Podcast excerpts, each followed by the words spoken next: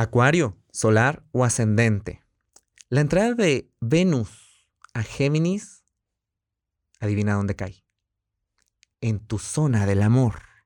Entonces, eh, Venus es el planeta de las relaciones. Entonces, con Venus ahí en Géminis, en esta zona, y que al mismo Mercurio, que al mismo tiempo Mercurio va a estar ahí juntito con, con, con Venus, esto te lleva a una expresión y tu necesidad de conexión con alguien más o con los demás, ¿sí? Decir, hey, ¿cómo conecto? ¿Cómo me entiendo con las otras personas? ¿Cómo comparto? ¿Cómo, cómo, cómo quiero querer? Vaya. Entonces, teniendo este, estos dos planetas ahí transitando, que el nodo, que también ahí tenemos al nodo norte de la evolución, yo no te voy a decir, porque tampoco te quiero emocionar, de que una persona va a aparecer en tu vida si es que estás soltero o soltera. Porque esto no puede venir simplemente nada más de relaciones románticas, también de la conexión que tienes con tus amigos, del amor fraternal, de alguien importante.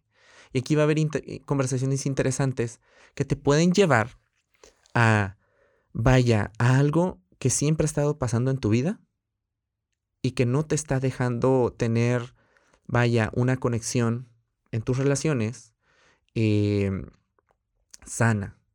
Y a lo mejor tú te puedes estar cuestionando, ¿por qué siempre pasa lo mismo? ¿Por qué siempre elijo el mismo tipo de persona? ¿Por qué no puedo atraer el amor? Este tipo de cuestiones que a veces nos preguntamos. La conversación con alguien importante o una situación te va a llevar a la raíz de eso.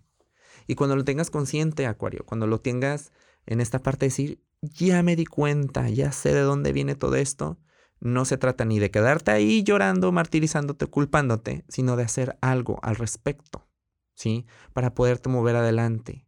Atrévete a hacer cambios conscientes para atraer y manifestar lo diferente.